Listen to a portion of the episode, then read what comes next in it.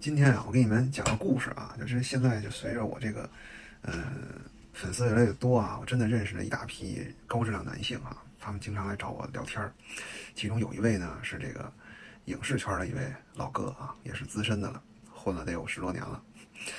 他就今天突然跟我聊起来话题，他说：“兄弟，你知道前两天广电总局那个文件吗？就封杀娘炮那个。”我说：“知道啊。”我说怎么了？你是不是紧张了？你是不是怕他这个不光封杀娘炮类，还封杀更多的东西？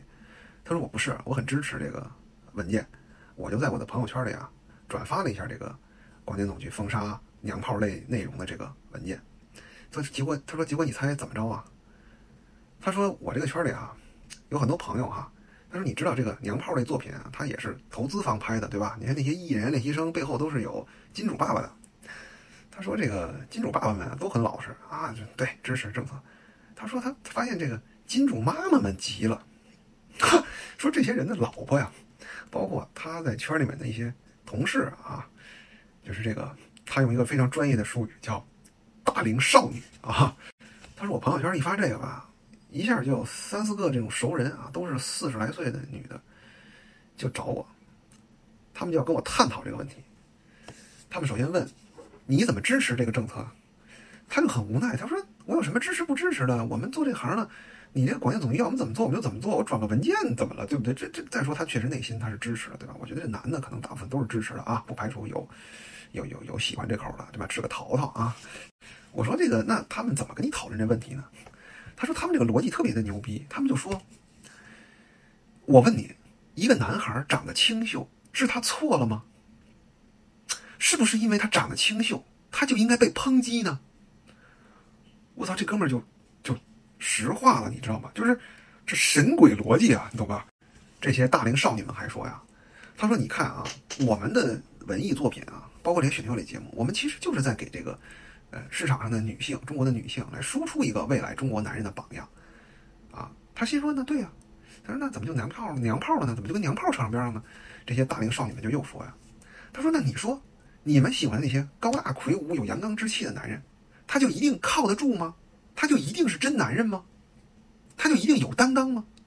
那你现在要封杀的这些，这个，嗯，粉红小生，对吧？这些容貌清秀的男人，他就一定没有担当吗？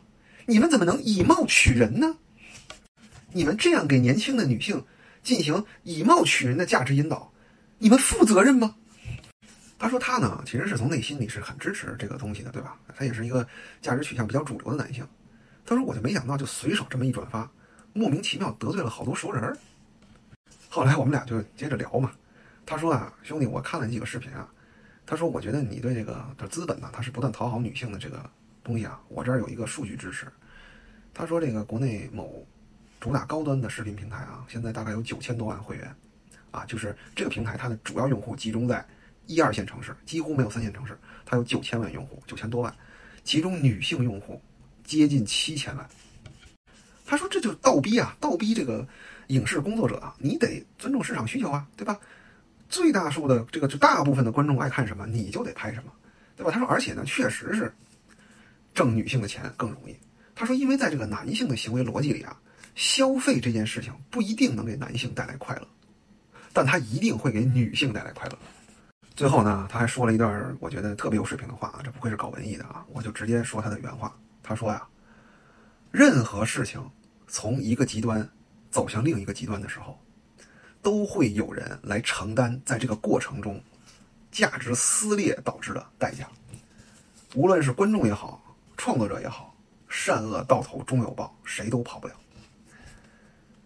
将来这个弊端由谁来承担，有可能是同一代人。也有可能是下一代人，谁挖的坑不一定由谁来填，但一定会有人把它填上的。